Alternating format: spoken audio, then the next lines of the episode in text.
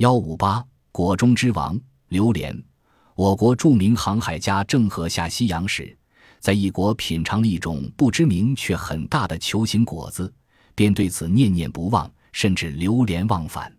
于是郑和就为它取了个很形象的名字，叫榴莲，就是今天的榴莲。榴莲外表脾气臭难忍，但果肉嫩黄，香甜油腻，食后余香不绝，所以有果王之称。它的果实表面长满了木刺，像板栗。但比板栗要大得的多，跟一只大刺猬那么大，每个长约二十五厘米，有三四千克重呢。